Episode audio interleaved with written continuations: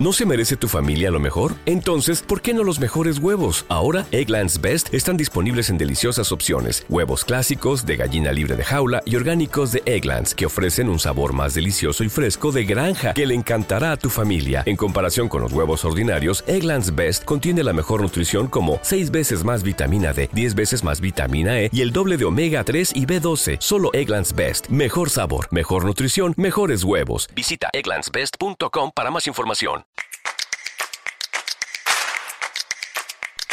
Esta es la Keto Maratón con Inés Viñas. Una curiosa característica que solemos tener en común las compis poliquísticas, que aún no forma parte de los criterios diagnósticos, pero todo llegará, es el amor por la comida. Nos suele gustar cocinar, curiosear las paraditas de los mercados, buscar recetas sorprendentes y agasajar seres queridos con mil y una delicias que hemos preparado con un cariño infinito. La inmensa mayoría de nosotras preferiríamos pasear por un paraíso de árboles frutales bien surtiditos o por la sección de alimentación del supermercado con la cartera llena que pasar el día en el probador de una tienda de ropa, pintándonos las uñas, en una sesión de maquillaje o en la pelu. Y aunque sí nos suele gustar comer, también compartimos una habilidad especial para engordar con una facilidad espasmosa, con la que las compis no poliquísticas no cuentan. Y la ciencia ya ha intuido la fascinante razón que se esconde detrás. No venimos taradas de fábrica ni tenemos tal obsesión con la comida que nos pegamos a tracones compulsivamente a todas horas. No. Las compis poliquísticas llevamos siendo las fieles proveedoras de la tribu desde tiempos inmemoriales.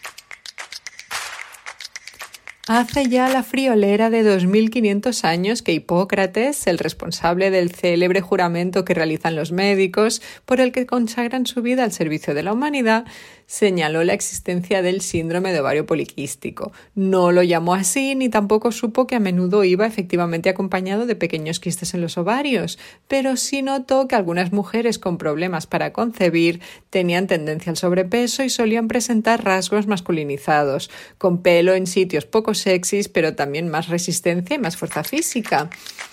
De manera que no podemos culpar a los tóxicos ambientales post-era industrial que saturan hoy nuestros sistemas. No.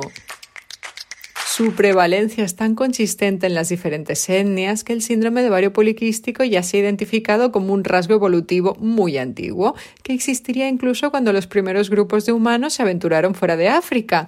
De hecho, es la endocrinopatía o trastorno hormonal más común entre las mujeres en edad reproductiva, estimada en un 10%.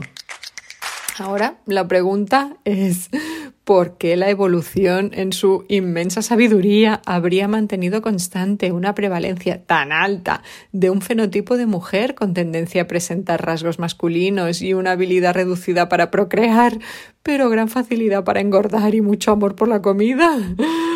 Pues porque es inmensamente sabia. Sí.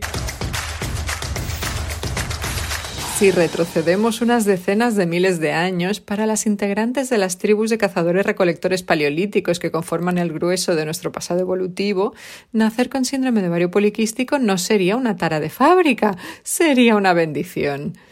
En aquel contexto, ser una mujer femenina, delicada y fértil no era precisamente un planazo envidiable. Las compis poliquísticas no se hubieran quedado embarazadas tan fácilmente, lo que les ahorraba tanto las dificultades propias de la gestación antes de los supermercados 24 horas y las ecografías, como el peligro del parto, en el que el riesgo de muerte era notable y también resistirían mejor las hambrunas, gracias a que engordaban con más facilidad que las demás en igualdad de condiciones, lo que les permitiría sobrevivir durante más tiempo tirando de sus reservas de grasa. Y además contarían tanto con ese interés innato por la comida y por alimentar a los demás como con la fuerza física necesaria, gracias a esos mayores niveles de andrógenos, las hormonas sexuales masculinas, y podrían contribuir en la caza y la recolección, pero también en la defensa y en la protección. Así que ese 10% de mujeres con síndrome de ovario poliquístico aumentaría las probabilidades de supervivencia de todo el clan. Visto así, ese bigotillo rebelde y esa habilidad para engordar apenas oliendo un croissant ya no suenan a tara de fábrica, ¿verdad?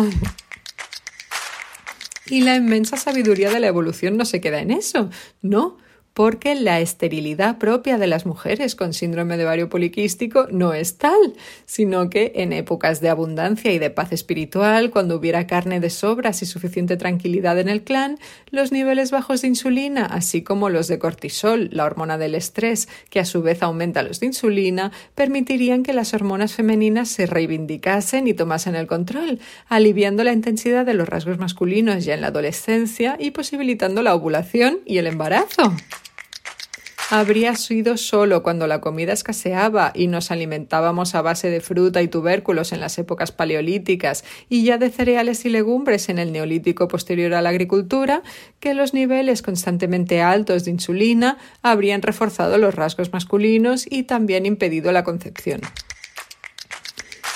Es posible mitigar su sintomatología, anovulación o esterilidad incluida, imitando ese estado ancestral de abundancia y paz espiritual. Curiosamente, además, las terapias farmacológicas del síndrome de ovario poliquístico no solo atenúan nuestros rasgos andrógenos, también parece que nos reducen ese interés innato por la comida. Yo misma escribí mi primer recetario con siete años y pasé mi infancia pegada al libro Cocinar es fácil, pero no mostré el más mínimo interés en la cocina durante los años que tomé la píldora. Y cuando la dejé, no solo renací, también recuperé mi innata pasión por la comida hasta el punto que me dio por estudiar nutrición y empezar mi propio blog de recetas.